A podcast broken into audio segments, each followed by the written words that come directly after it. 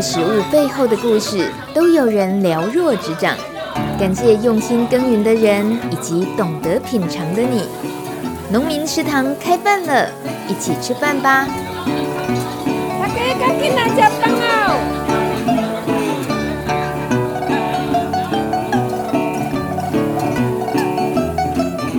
欢迎收听《农民食堂开饭了》，我是大米。随着 COVID-19 武汉肺炎的疫情逐渐趋缓，大家慢慢的将生活回归以往的习惯，例如去吃那家菜色最多的自助餐，或者是带孩子去儿童乐园玩。在此同时，有一个渐渐升温的旅行选项，那就是走进大自然，尤其是一些部落小旅行。透过在地人的导览，我们看见的、吃到的，都是经历时代与环境变迁，还能够永续生存的智慧。现在一定更能体会这件事情的重要了。今天农民食堂餐桌上的主角，就是一位有机农夫兼咖啡师兼部落导览员兼无人机操作专家。他是黄汉，在台东关山的电光部落出生长大，今年二十九岁，已经成家立业，也当爸爸喽。你如果问他电光哪里最漂亮，他会毫不犹豫地反问你：电光哪里不漂亮？是啊。就是要这么有自信，但是这股自信不是被教出来的，而是他热爱并且珍惜部落族人历代的生活经验与文化传承，不断地听耆老说故事，持续地将先人守护土地的智慧在现在的生活中实践，长久内化而得来的信心。黄汉五年前和太太创办了日出合作这个农产品牌。有人说电光的米吃起来真的会电人，就是很惊艳、很好吃的意思。道理就在于电光附近的山脉泥质多，下过雨之后流出的泥质水混合着卑南溪畔的砾石，成为稻米生长得天独厚的环境。至于为什么要选择做有机呢？理由也很简单，就是希望务农可以在不放药剂的情况，有稳定的收入，又能健康快乐的工作。在台东关山这个属于阿美族的电光部落，像黄汉这样的年轻人很少。他说，因为年轻人都不回家了。那为什么他是那个始终没有想要离开的人呢？这事情就要回到十七岁那年，黄汉当时属于阿美族里最年轻的阶级巴嘎隆爱，正好就参与了公共电视拍摄的纪录片《找回我们的巴卡隆爱》，探讨部落青少年人口外流、隔代教养以及文化断层等等问题。他甚至有了人生第一次进录音室的经验。今天为了农民食堂开饭了，他再度进录音室。马上回想十几年前那段难忘的记忆。呃，因为我我算是从头参参与到尾的年轻人，那他就说，诶，那觉得旁白最后应该可以用我的声音来来做录制，所以我我就被他们特别要求说去去到台北圆明台，然后参与录制这样子，就用第一人称，然后说自己在这个电光部落成长的背景故事，类似这样子嘛？对对对对对。哦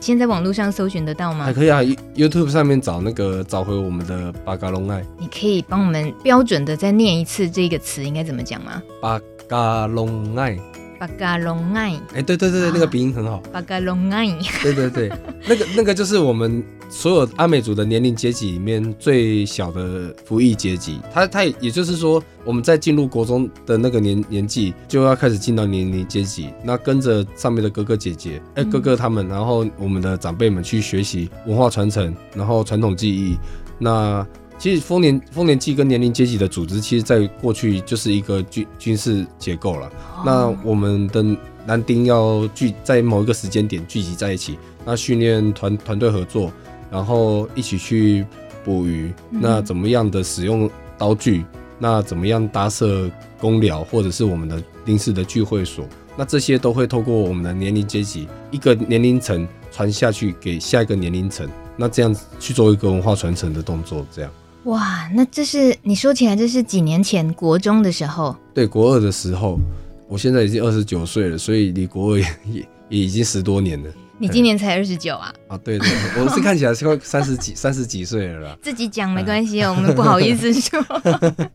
我是上上高中之后才开始有那种操劳的感觉。为什么上了高中容易操劳的比较快呢？这个就我们很想探索一下这个问题。可能就是酒喝的比较多。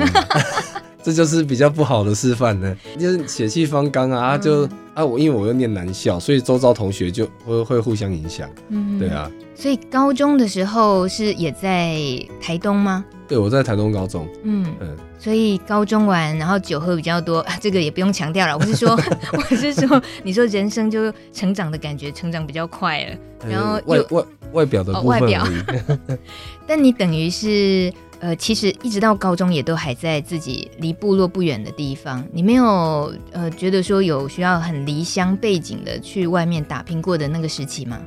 嗯，其实如如果我国中那个时候没有参与，就是找回我们的巴嘎隆爱这个计划的话，那当时其实我会跟部落的其他年轻人一样，看就是看着从外地回来的哥哥姐姐，他们就是可能哎、打扮的光鲜亮丽，那他们就会去。讲述说他们在都会区的生活的一些事事情啊，然后就会觉得，哎、欸，这样这样五彩缤纷的生活感觉很很棒，很很丰富。那是不是说我高国中毕业或高中毕业，就也也可以跟他们一样去到外地去享受这样的一个人生？那当时会觉得说那样的那样的生活可能是，呃，是所有年轻人的憧憬。那也会觉得对我们当时的我们来说是一个享受。可是现在仔细想一想，如如果那时候真的呃做了。这样的决定，然后来来到了都会区的话，可能我我现在生活也也不会不会比现在好过，因为就变成是我会很积极的在为了我所有的开支去去工作去打拼，那那种状况很多是很多时候是一个身不由己了。那现在当然也是会有一些压力在，那也必须要努力赚钱。可是我会觉得说，至少在乡下或者在家乡里面，我们在努力打拼的都会是自己的。那不会说，就是我如果再多回去，我一辈子付的就是所谓的房租。嗯，嗯哇，这很血淋淋的一个警醒哎，我觉得。对啊，所以所以我觉得是那个过程中经那个经经历的那个过程很重要。嗯、那也不是说走错啊，就是只要那个岔路口你选错，你不你只要选做了不同选择，做了做了不同选择，对，那你你的你的结果就会往完全往不同的一个方向去走。那最后会不会再交汇回来？那就。那就很难说了。是，只是为什么那一出纪录片找回我们的巴嘎隆爱，会是影响你那么具有决定性的选择的的事情？我很喜欢听历史故事。嗯、那当时的跟着参与这个计划的，就是同同龄的朋友们，几乎只有我一直跟着长辈在听这些故事。嗯、那。过程中就学到说，诶、阿美族的年龄阶级是什么样的一个概念？过去为什么会有电光部落？那我们的部落组成是怎么样来的？那我就从头到尾听到这些故事，觉得诶、好有趣哦。然后这些事情，在我跟着这些哥哥姐姐他们，然后去跟长辈做访谈之前，我从来都不知道。那顶多只是知道说。哎、欸，我哇，我是阿美族。那阿美族台东都会讲，我阿米斯卡库，我是就是我是阿美族这样子，顶、uh. 多就是这种概念，然后唱唱阿美族的歌。可是就是你真的要讲说什么是阿美族，或者是什么是丰年祭的时候，你你会你会发现很多年轻人会讲不出个所以然。那我我就觉得这个这个东西对我来讲是在我生命中觉得，哎呀，它突然间就是占据了我我生命中的很大一部分。嗯，那我觉得它它很美丽，那我想要把它传承下去，所以我就一直一直不断的去跟着长辈学习，把这些东西尽可能用用比较简单的话语，或者是说用大家容易理解的方式去分享给所有人，然后让大家知道说怎么什么样的人是阿美族。那我们办丰年祭是为了什么？那这个丰年祭对我们来讲又具有什么样的意义？那我就就是利用我的方式，那跟我的生活经验去传传传递这些资讯下去。嗯，哼当时纪录片里面跟你一起参与的同样的巴嘎隆爱，那他们还有跟你一起，也就一直做一起做这件事情到现在的吗？其实严格来讲，应该只有只剩只剩我了。对，因为这个东西它你你要怎么样让它可以维持你的生生活，这个就要就做取舍。我是、嗯、我是比较幸运，大学毕业就。返乡务农，所以我我我选择了一个可以留在家乡工作，嗯、然后又可以跟长辈有更多学习跟接触的机会。嗯，嗯，可是如果如果今天换作是其他人，他们可能啊，假设可能是军工教，那他们就是会有固定的一个时间被绑在一个固定的场域里面工作。嗯，那或者是说他们可能是一些在都会区工作的，像我们电光很多年轻人都在都在台北。所以，所以其实一整年，大大家都在台北里面相相聚，可是，可是我们东部就是我们部落里面，其实都只剩下老人家跟小小孩。嗯，那像我们这个年龄层的，就是就就在部落里面就会很很很突出。嗯哼，老人家跟小小孩，你还不讲小孩，嗯、你还讲小小孩是什么意思？就是像我们这个年龄层生的小朋友，可能都会被放在下老家，请爸爸妈妈帮忙照顾，嗯、也就是小朋友的阿公阿妈。这些小朋友他们被阿公阿妈带到一个年纪的时候，又会被爸爸妈妈接回去都会去生活。嗯、那这个部落其实就会一直出现很大的文化断层，因为本来中间应该是有一个。去衔接的年龄层，可是这个这个去作为沟通的桥梁，却不在部落。嗯、那小朋友跟着长辈，他们会比较好一点，是学到母语的那一块。可是他们少的很多是跟爸爸妈妈那个年龄层交流的那个方式。然后老人家就很，其实他们就会有一点，在我看来就会觉得很很寂寞了，因为小小孩子都带带了好几年，然后突然间他们长大上小学的时候，又又又又被带走了。黄汉，呃，汉是浩瀚的宇宙的汉，可是呢，黄汉的阿美族语名字是，我的名字叫梁树，那宝达万是我家的家族名，就是很像很像欧美人的名字啊，就是我的我们名字会讲在前面，就叫梁树，然后宝达万，梁树宝达万，对对对，请问它的意思是什么？梁树是我阿公的名字。那宝达万是家族人的名字，我们的名字是用继承的，就是以前以前的名字传承的方式其实是有很多种。那其中的话就是会说，他们会希望这个孩子可以像他们的上一代的某一个比较聪明的或者是比较强健的人，那他们希望他们的下一代可以传承这样的，就是上一代这个人的优良的一个血统啦。那另外一个是说。家里就是反正就爸爸妈妈梦到，就是在生了这个小孩子之后，梦境里面梦到的第一个长辈的，那就以他的名字为这个小孩子命名。嗯哼，对啊，所以那时候，可是因为我我也蛮妙，我不是家里的长孙，可是我继承的是我阿公的名字，我自己是蛮幸运，就是继承到阿公的名字，因为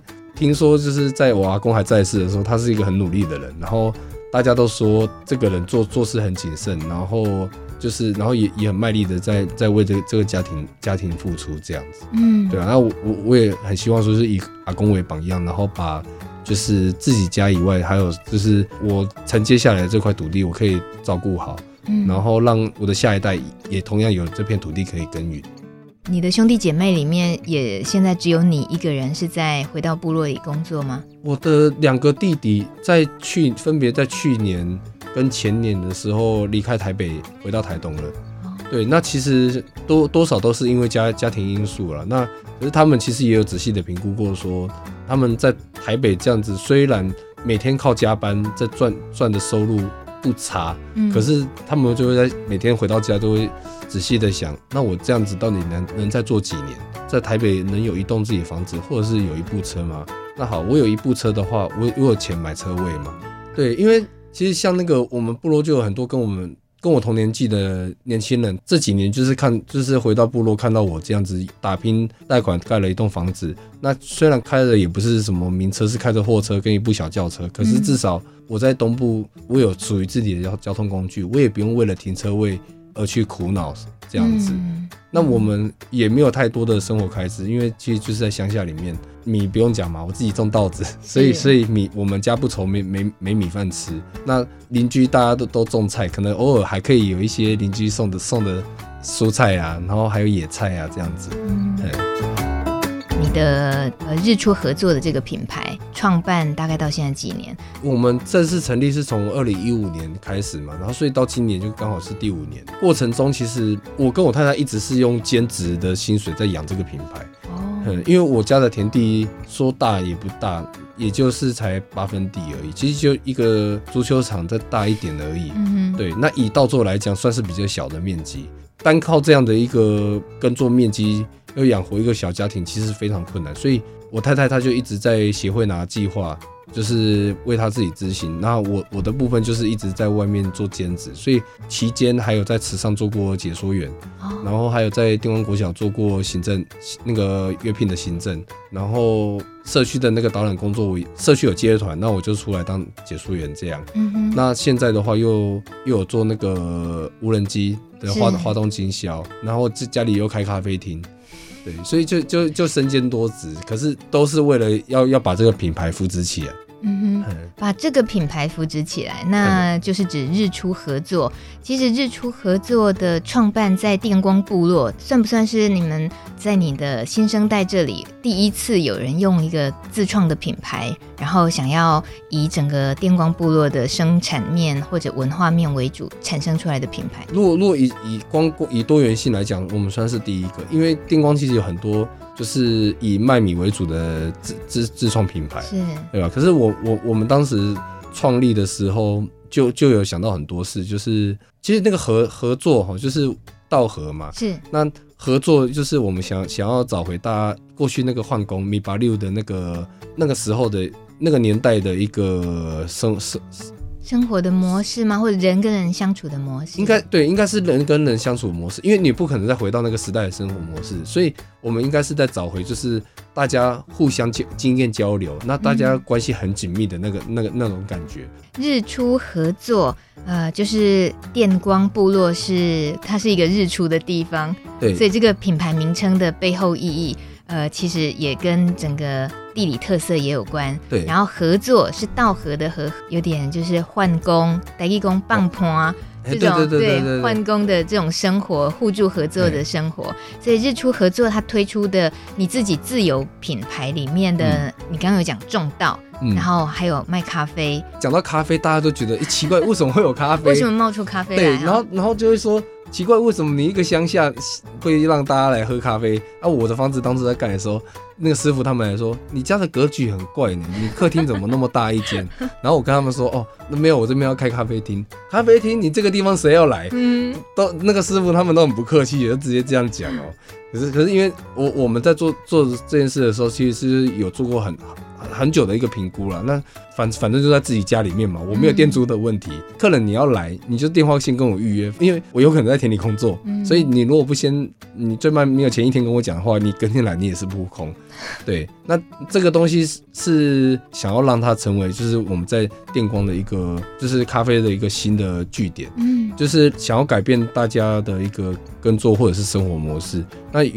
大家其实对部落的第一印象。不外乎就是酗酒的问题，那我们就是想要透过喝咖啡的这样的模式，让大家减减少酗酒的这样的行为了。那去透过咖啡认识到电光原来有咖啡这样的产业。那电光咖啡，诶，大家都在很多人在种啊，可是这些人他们不知道咖啡要怎么样才可以冲得好喝。我我只是单纯因为当初因为看了动画，然后想说只是学动画里面的人物喝咖啡，这是很单纯的一个理由。后续接触到导览解说的工作的时候，认识地方产业，那想说好，那我就利用我自己自己上网学习的一个能力，那我学怎么冲咖啡，想办法把丁光咖啡变得好喝，那让来来访的宾客喝到好喝的丁光咖啡，那他们也会对这个地方的产业或者是产品有兴趣，那进而达到推广的一个效果。所以在做丁光咖啡，不单只是说，呃，我想要做一个很文青的感觉，其实最最重要的目的是做到产业推广。在我那一次也拜访过电光咖啡的时候，我有强烈的感受到你的企图，就是来这里喝咖啡，你不是只是喝掉一杯咖啡，你会带走一大串的故事。对对对，尤其包括像黄汉很好聊，光刚刚到现在，我就觉得你这个人超好聊的，就很多东西你会一边听了一个头，你会很想要追问下去，然后听一直听下去，包括整个电光部落的各个角落的故事，或者是为什么是电光啊？嗯、然后听说这里的米吃了之后会电人啊，嗯、这个部分也要问米农了。嗯、你自己生产的米是哪一种？什么品种的米？我们目前是耕作那个台南十三号。那这支品种比较特别，是它它当初是因为我们有参与国发会的一个六星甲子计计划，嗯、然后。由慈心他们去执行，那把玉里的东风有机米厂引荐过来，我们才有机会就是得到这支品种。那这支品种的话，它的特色就是它它的米粒比较小，可是它会因为它母本很像很像有那个香米，所以它会带一点玉香哦，那吃起来也很 Q 弹。嗯哼，嘿所以在现在的这个品种，呃，也比较有心得，也比较上手了吧？可以这么说吗？哦，这个品种很妙哎，它就是它的它的耕作时间很短，它就是只要九十到一百天左右就可以收成。哦，然后因为你你的工作时间缩短，你你的工作压力就不会这么大。嗯，那你也你也不需要花太多的时间在田里去做管理。像高雄一三九，它基本就要在东部就要一百四十天，对吧？可是九十天跟一百四十天，这个这个差距多大？差了一个多月，嗯所以。差一个多月，对我们来讲就可以节省很多的工作的负担。那我就会有多更多的时间去好好去经营我的品牌，去钻研一些技能。嗯嗯，还有去兼差赚钱。哦，对对对对对对，尤尤其像那个偏乡地区，然后你其实人口人口老化，然后人口这么少的情况下，其实你多半很多时候都是需要靠别人的帮忙，你单靠自己会会撑得非常辛苦。所以我们那边的农民大部分。因为因为我们少子化，然后人力也短缺，所以那边的农民他们为了要让自己的工作方便，就会贷款买很多的农机。那贷款买买农机的话，就会有有很大的，就是会会会有一个恶性循环，就是说他买这部农机，可能他过了，呃，他过程，因为他一定要去做代耕，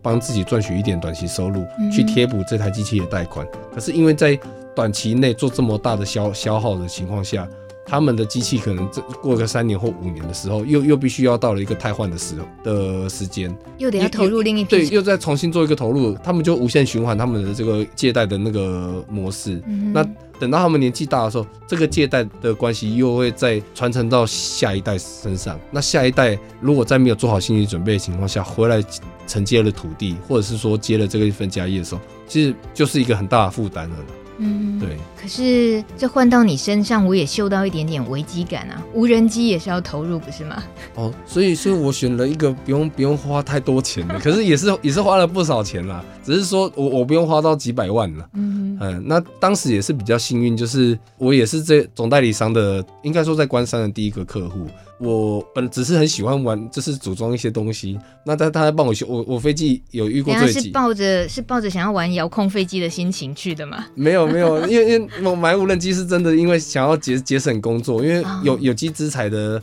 的喷洒是以次数为主，不是以浓度为主，所以我每个星期就要去做一次喷洒的时候，其实对我来讲工作量非常大。嗯，那以前传统的那个用那个拉着水管在田里面这样喷药的工，简单讲是喷药，可是我们就是讲有机资。是是，就是喷那个益生菌之类的。那这样在田里工作其实非常吃力，所以无人机可以解决这样的一个问题。然后呃，甚至你可能不用七天，你五天就可以来去喷一次。嗯，对。那对于有机的某益生菌的喷洒，就可以做到很完整的实现。我当时只是抱着想要就是提高工作效率，然后节省人力去买了无人机。那因为飞机一定会遇到故障嘛，那在修理的过程中，老板那个代理商的他就一边教我怎么修，然后我自己也修出兴趣之后，然后没多久他他是说，因为就是他们的发展中心要先暂时移往西部，他希望我承接东部的那个业务这样，所以我是在无意间得得到变成了代称业者。对对对对对，所以那个这个工作其实我也推迟了半年。当时我是说，因为我有其他的事情要忙，然后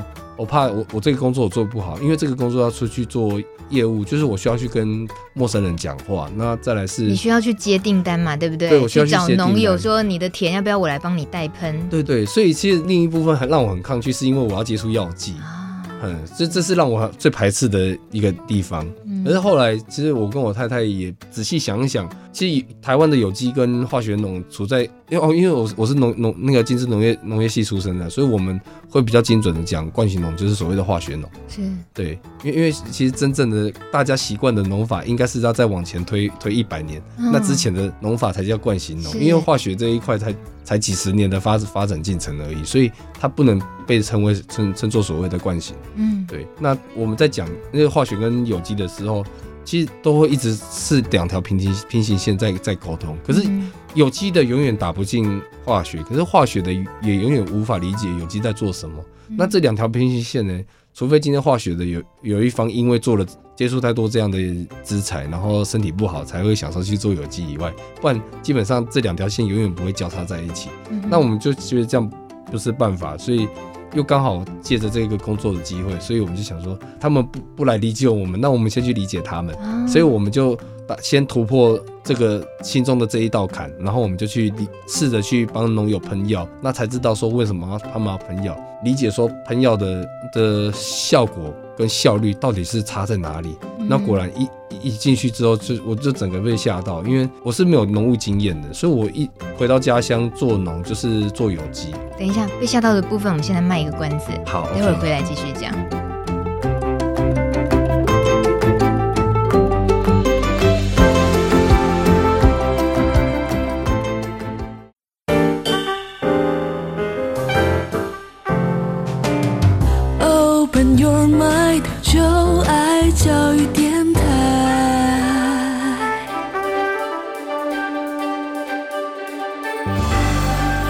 收听的是《农民食堂》开饭了，我是大米，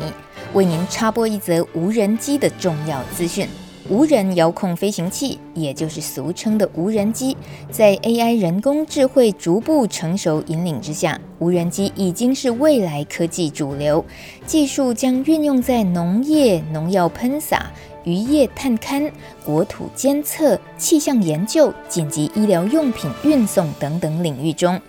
而相关法规在今年二零二零年三月三十一号也正式施行。根据《民航法》无人机专章的规定，自然人所拥有两百五十公克以上遥控无人机，必须办理注册；操作两公斤以上遥控无人机，必须取得操作证，而年龄限制为必须十六岁以上。不管是政府机关、学校或法人所持有的遥控无人机，都需要办理注册，并且取得专业操作证。另外，如果是民众自行制造使用的遥控无人机，达到二十五公斤，也必须办理特种实体检验。最近几年，农民以无人机施撒药剂来取代人工喷药的状况越来越普遍。但是，要取得使用无人机喷药资格，必须多经历一道关卡。除了需要符合民航局的飞行安全规范之外，施撒农药的行为也受防检局规范。无人机带喷操作者必须拥有农药带喷人员证照，通过专业空中施作训练，以及领有民航局所发放的无人机操作证，才能合法带喷。去年，防检局就超前部署，委托农委会药毒所，还有台湾大学及嘉义大学办理九场训练课程，而今年仍然会继续办理这类课程，而且也会在东部找寻适合的校系来办理考试，降低东部农友考照的成本。预估一年至少提供四百个训练名额，协助农友建立基础无人机施药的概念。例如，飞行高度不得超过直贯四公尺，业者在施药后三日内要到指定的平台填报施药记录，上传飞行轨迹等。如果违反规定，地方政府可依照农药管理法处罚一万五千元以上十五万元以下的罚款。另外，药毒所也要进行大宗作物的无人机农药施撒试验，建立不同作物的不同药剂施作方法。例如，今年二月份已经公告水稻的防治药剂使用方法及范围，包含药剂的稀释倍数、施药的方法、施药的时期等等。未来还会陆续试出像凤梨、玉米等作物的建议施药方法。如果没有依照规定喷药，也是会开罚的哦。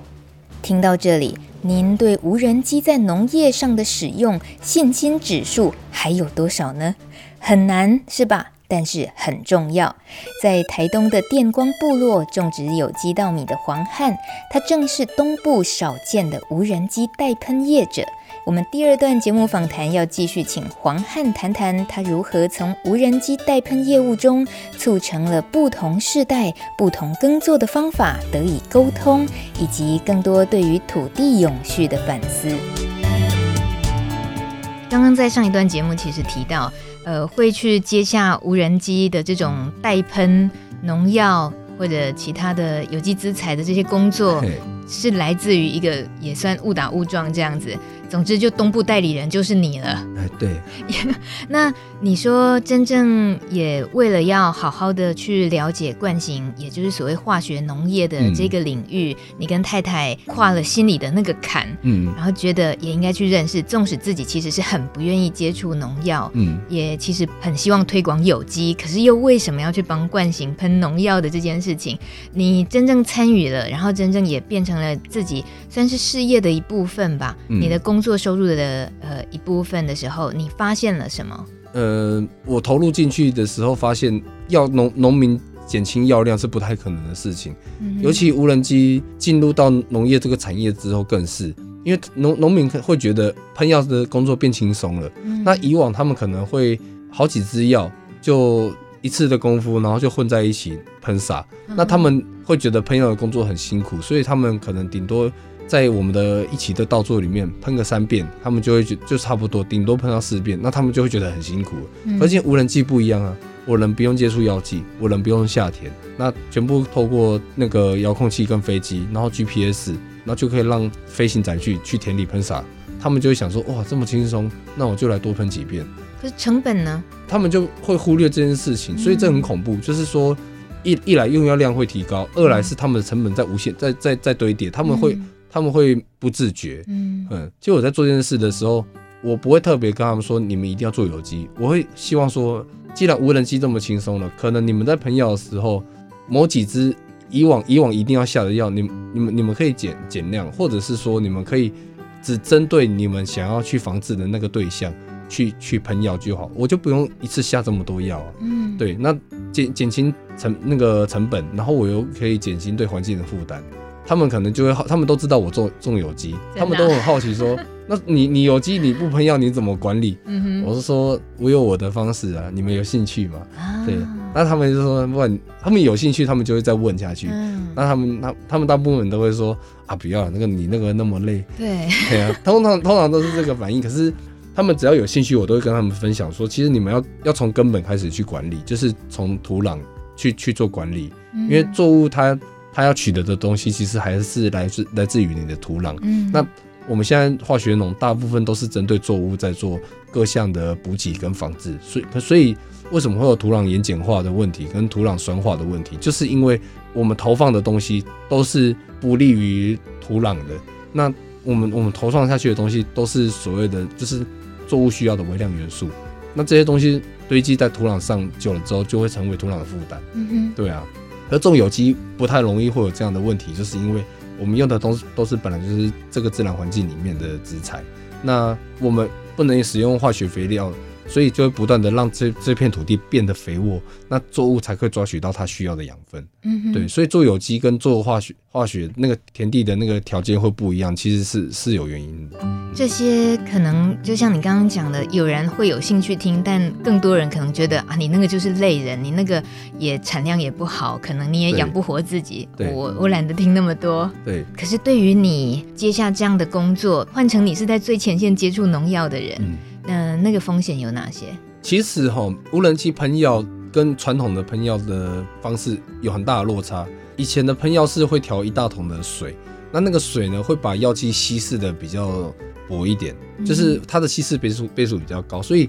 我在喷药的时候，可能我我手去碰到那个药剂还不会有这么立即性的伤害。可是现在无人机在喷药的时候，我们只有十，哎，只有二十公升而已。那这个二十二十公升里面混杂的药剂浓度相对还是很高，所以我手只要不小心碰到，可能我今天那一整个上午手都会发痒，或者是说会有一点刺刺痛、灼热感，这这些都有可能发生的。那更别说它飞到天上之后，开始以为为例，然后就是雾化的方式喷洒在田里的时候，如果今天我们刚正好在下风处，其实还还是会会去吸收到。像最近在喷喷的一些药剂，就是味道比较强强烈的，那我可能距离远远的一两百公尺，我都还闻得到那个药的味道。嗯，对，那更别说我们是在那个环境里面，其实防护这件事就就相对的变得很重要了。我没办法阻止他们不用药，可是我都会跟他们说，你们尽量的就是不要这样接触到药剂。那像我都会戴防毒面罩、跟防毒口罩跟面罩在田里工作，那他们都会觉得你会不会太夸张？听到你刚刚讲那个浓度不带这样子怎么行？嗯，这不带不行啊。对啊，对啊，像以前我在西部那边就是念大学的时候，我们有一年的农农场实习，就是我那一年的农场实习，午休都会跟着农场经理去附近的小吃店吃饭。那当时经理跟当地的有一个农友在聊天的时候，我有注意到那个农友他戴着口罩，然后插着鼻胃管。哦，那他跟那一位农友聊完之后，回过头来跟我们聊天的时候，就说农民很可怜。就是辛苦赚一辈子钱，不是要么给医药费了，要么就是给孩子，自己也享受不到。嗯、所以我觉得那那是让我投入有机的一个很重要的契机。因为做农很辛苦，可是如果我我们的辛苦没有得到相对应的回馈的话，其实我们做这件事情是没有意义的。对。可是。做有机还是一样是这么辛苦的，嗯，然后这种辛苦你觉得还是应该要投入？除了就是你选择有机保护自己，嗯，然后也照顾土地之外，现在透过无人机代喷的业务，嗯，你看着这个产业也确实就是还这么样大量的要仰赖化学农药，嗯，对，你自己觉得这条路这样下去，它大概会有些什么样的演变吗？对你来讲会有哪些变化吗？有机农业在国内目前发展还是很困难的，因为因为像像像我就是很很实际在第一线，同时接触有机跟化学农的人。其实其实化学农也有他们的难处，就是说他们的确人人力受到很大的限制，他们就真的没有人，所以田地如果生病了不喷药的话，就等于是拿他们的这半年的收入去做赌注，做赌注了。对，那他们当然不可能。拿拿这件事做做做赌注啊，因为他们的背后有的是债务啊，嗯，哎呀，上上上百上千万的债务啊，他们他们也可能心里最底层也也不太想要碰药，因为这个东西谁大家都知道有毒啊，那要不是因为我的生活过不去，我也不想碰啊，所以有很多的是那个就是生活中的无奈啦，我真的只能这样讲。那我我们其实无人机的话是尽可能的让一部分面积不大的的农户。让他们愿意就是在减少药剂的情况下，然后去接受其他的制裁，然后减少用药跟减轻自己碰药的机会。我觉得是短期内可以这样子去做推广啊。那说可能一户负责二三十甲的大农，我觉得这种农户要推广有机是不太可能的，因为这就是他们的生活的全部了，所以你不可能拿他们全部去去做这件事情。嗯，对。那在最近，呃，政府有特别强调，遥控无人机它有一个专门的法规规章，嗯，是已经上路了，就是。取得合法代喷农药的资格，嗯，那当然，黄汉你是在东部，嗯，你是一个比较少数的可以取得这个资格。其实能够取得的人少，可是你在看现在，如果无人机喷药，呃，是感觉嗯很精准，然后效效能这么的高的情况，会不会没有取得合法代喷资格的这种情况也在发生？哦，这个问题其实蛮大的呢。尤尤尤其我其实我我就算是无人机业者了，嗯哼，然后我我又做同时是销售。那其实其实我我们第一销售无人机吗？哦，对对，我是那个总代理商的花东经销。哦，是。对，那其实我们第一时间都会直接承受到客户对我，或者是说潜在客户对我们的，也就是情情绪上的。因为我们会变他们的情绪宣宣泄的对象，因为他们不可能整天接接触到农委会主委或者是农政单位的长官，那他们第一时间就是说，啊，我跟你买飞机了，那之后我不能，我因为法规我不能飞怎么办？然后他们就会整天就是就是会抱怨说，啊，这政府就是要找农民麻烦呢。我我我也很无奈，因为说说实在的，无无人机的确的确有它的危险性存在，尤尤其我们是业者，我们。我们是非常有那个感受的，当然还是希望说大家在取得证照，就是大家都有相关的就是安全常识的情况下操作飞机，那当然好啊，因为你对自己有保障以外，对于没有操作这样东西的人，他们也会有保障啊。那万一今天如果说这东西飞出去了，他因为他他没有被规范，他因为他也没有相关的就是执照去做管理，所以他飞出去，他没有人去。去负责后续的法律责任的时候，嗯、那对于承受到这样伤害的人，也也就是被害人来讲，这是很没保障的一件事情。嗯、对，所以我就是我会觉得说，大家气归气，可是我们要想，就是这个社会不是只有我们而已。对，就是这社会是有其他人的，嗯、那么我们要顾虑到其他人感受。再来好好想，要怎么样在大家都可以接受的情范围之内去做到我们想做的事情，应应该是要建立在这样的基础上面。好，那现在我觉得另外一个比较大的问题是，无人机的考照太难，我已经听过不止一一个了，就是所有的农民都会讲一句话。我就是不会念书才去做做农啊，呃、对，就是就就是这样子，就是这这样的情况，所以大部分的农民很很多学历其实不高，那甚至他们在离开学校之后，连笔都再也没摸过了。嗯、那你要怎么样让他们就是好去到就是一个空间里，就是座位里面，然后拿到拿到纸笔开始填写答填答，这这是非常困难，他们看到字就开始害怕了。更不用说植保机，就是我们在用的那这种这种农业的无人机，它需要经历三个考试。那他们光听到这个这三个考试，他们就吓到了，因为他们必须先经过农粮那个药毒所的共同科目，也就是农药带喷的共同科目，然后再来才能去考无人机喷药的考试。那考过这两个考试之后，他取得相关证照嘛，他才可以去考呃农业用的无人机操作证。所以他会先经历药毒所，再经历民航局。哇，就就光听到这边就很难。所以我觉得应该是倾向是说，呃，农业的那一块，因为我们的飞机本来就飞不高了，那距离也不远，所以我觉得应该可以针对农业无人机的部分去重新定义考试的内容。也就是说，农民他们可能对药性或药理有一个基本常识之后，那再来就是我们会有呃交通法规，就是无人机的交通法规的基础课程。你可能是用图图示的方式。或者是说用浅显易懂的方式，不要这么多文言文，或者是说这么多法条的，因为考那种东西，不要说是农农友了，我也是农友，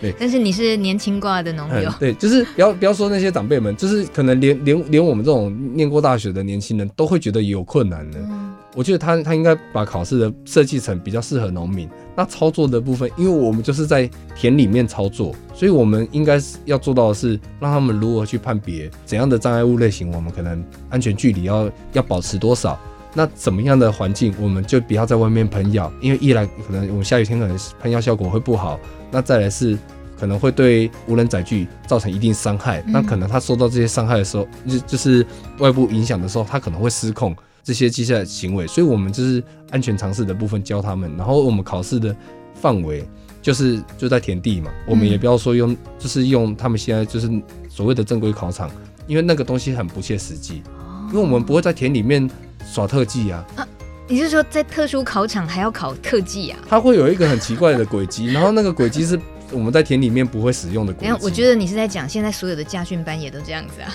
我们从古时候到现在都一样，驾训班要 S 型嘛。嗯，可是在乡下，在外面不会开 S 型吧？哦，在乡下很实用。你会是不是？对。然后这一段话，那个当我白搭。对，在乡下很实用啦。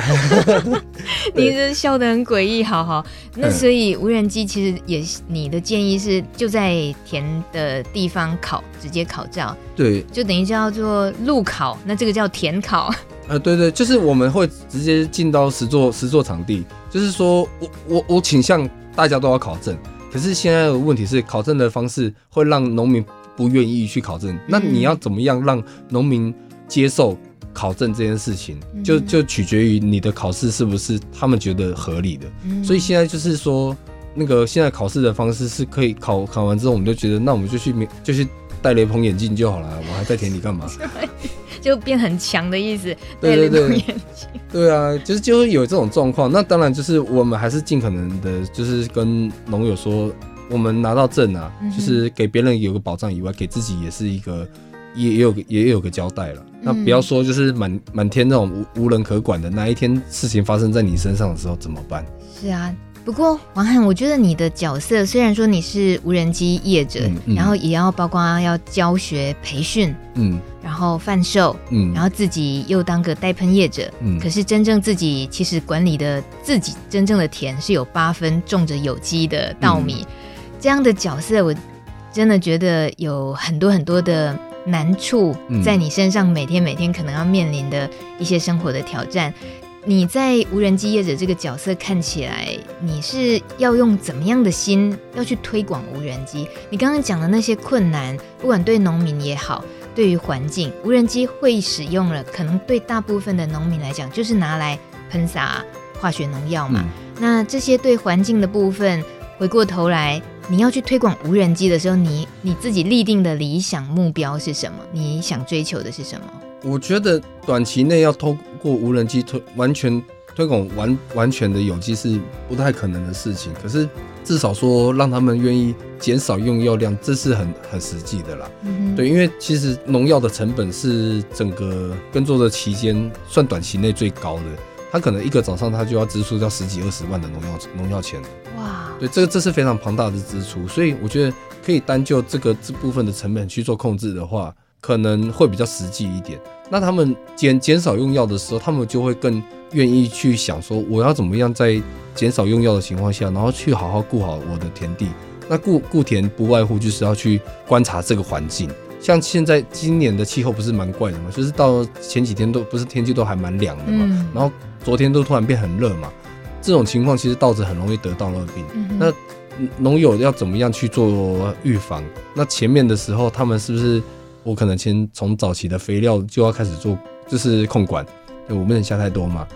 为什么要喷药？就是因为前面可能某个环节没有顾好，或者是说没有预设好的预设到的天气情况，导致说病虫害突然间爆发的时候，他们就会下药去做管理。可是如果我前面就先做好预防的话，那可能我后面这些成本也不不必要支出了。嗯哼，对，所以我觉得可以先慢慢从这个部分去做推广。所以无人机的部分。如果今天就是公部门，他们愿意好好的去了解，站在农民的立场去去思考，可能会有很很大的对于有机或者是说对于呃环境的那个永续，可能会有很很棒的很好的一个推广。嗯嗯嗯，对。无人机它是怎么样达到减少农药的使用？哦，以往哦，因为我刚才前面不是有讲那个他们喷药的时候会混着一大桶水嘛，嗯，那个五百公升或者一千公升，甚至两千公升。这个水其实是为了要去配合我们走路速度，然后调整出来的水量。哦，对，所以那这个做法会浪费很多水，因为药剂混杂在很多水里面的时候，它稀释倍数太高，所以药剂的效果会变不好。所以以往的配药方式会把某某些药，或是说把这一套，就是本来对应可能我这一套药是对一甲地的，那因为顾虑到农友他们的水量太多，所以我会把药剂提高一倍甚至一点五倍。那啊，假设我就是讲，本来只要一千块的药药药钱，那我就增加到两千甚至两千五，那这样堆叠上去的话，是很庞大的一个成本。嗯哼，所以无人机等于是更精准的把药撒在田里面。对对对，因为因为我我我利用 GPS 的方式去定位，所以飞机是在固定的速度跟流量，然后在固定的面积里面喷洒，所以它不会说就是因为我今天走路快慢，然后药剂会有不够或者是有剩下的问题。那也不会因为我为了要让药剂就是提高效果，然后我增加药量，然后提高负提高我的成本以外，还增加对这一片土地的负担。嗯嗯。可是这样听起来，那个无人机操作如果技术差的话，有时候速度时快时慢，这样也不行了，就影响到农药的那个。哦，这就是那个关乎到设备好坏了。所以其实其实我们在卖这个东西的时候，其实就不外乎就是要好好的跟农民解说产品特性。嗯、那因为因为其实。无人无人机它有一个东西叫 G，就是它会有 GPS 去做定位，所以飞机它也不会乱飘。那我们的遥控器上面有有软体，所以你只要搭配着软体，然后去按照对应你的面积去设定好参数之后，其实飞机就可以自动按照你的那个参数去自动喷洒。你剩下的时间就是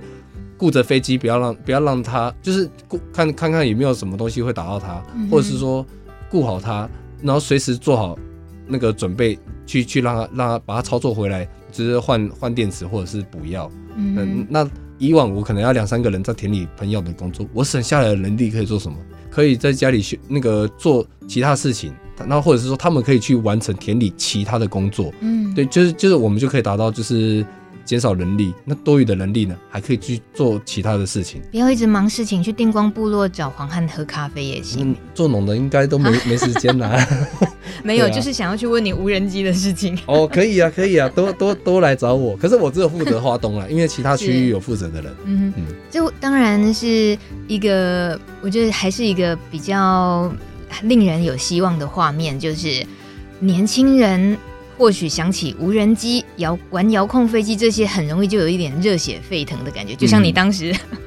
呃，想要玩咖啡或玩无人机都一样。那那种热血沸腾的感觉，如果它刚好可以运用在农业上，嗯、如果说现在听节目有一位呃年轻的朋友或者是长辈也好，不管如何。如果说想要务农，其实现在能够理解的是，用无人机的产业，嗯、它也是一个被需求的一个职业，嗯、而它的门槛其实是高的。所以，因此我觉得我们不要为难长辈，但是长辈可以好好鼓鼓励年轻人，或鼓励他们的下一代，嗯、农村的下一代，在他们觉得哦，回家拜托种田不好玩啊，好累好辛苦，那是不是可以给他们有一个选项是，嗯，你有没有兴趣去了解一下无人机？嗯，你觉得这这个角度会不会就很容容易吸引到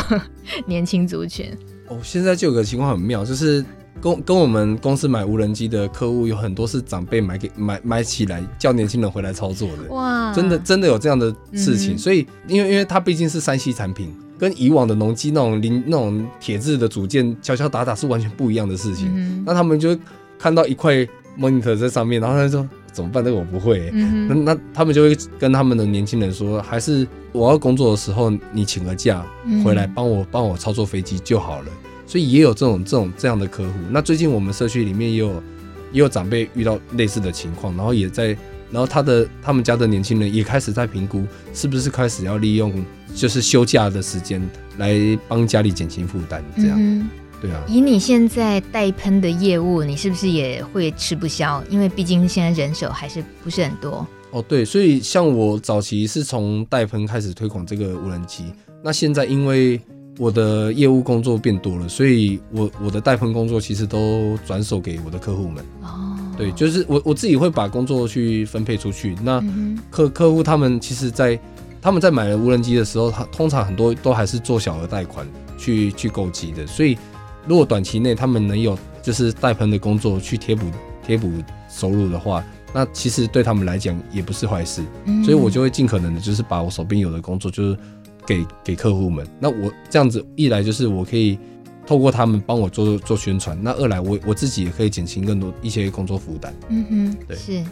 嗯，今天觉得时间是不够用，因为电光部落的黄汉来到这里，我其实很想要，也要让透过他，让我们更认识电光部落，还有你的农作，然后这个部落里面的一些人事物、一些文化活动等等。可是呢，无人机，对，因为你的角色特殊，你种有机，可是呢，你又是一般惯性农业的代喷业者，我们也趁这个机会认识了一下无人机在农业的使用上，呃，打开了一扇窗，所以。所以呢，总之今天大致上先了解上课到这里。如果大家需要进一步的，想要更多呃认识电光部落也好，然后认识无人机在农业上的使用也好，都可以直接找黄汉，可以直接到呃你们的粉丝专业日出合作，你的这个品牌可以直接找你，对不对？无无人机的部分，其实我有另外一个粉丝专业哦，好哦，名称叫风和科技。禾是，是那个稻禾的禾，OK，也是稻禾的禾。对对对，风和科技，就是因为因为无人机是飞在天上，我就是想说，就是用它是利用风的力量，然后让我们稻作丰收。嗯，对，所以那个我才会这样子去做去做命名，很美的名称，对，风禾科技。好，那总之风和科技跟日出合作。都可以找到黄汉，对对对，对，都可以进一步呃认识他，还有认识他在为部落做的事。你们夫妻俩为部落做的事情还有好多故事可以聊。或许下一次我可以直接去那里玩，然后再补录一下好了。欢迎啊，欢迎来喝杯咖啡。是电光咖啡，一定要找你。好，谢谢黄汉今天来，谢谢，谢谢，谢谢。感谢你的收听，你可以透过脸书专业米米之音重听或分享这一集节目，都很方便哦。下个礼拜一晚上六点见，拜拜。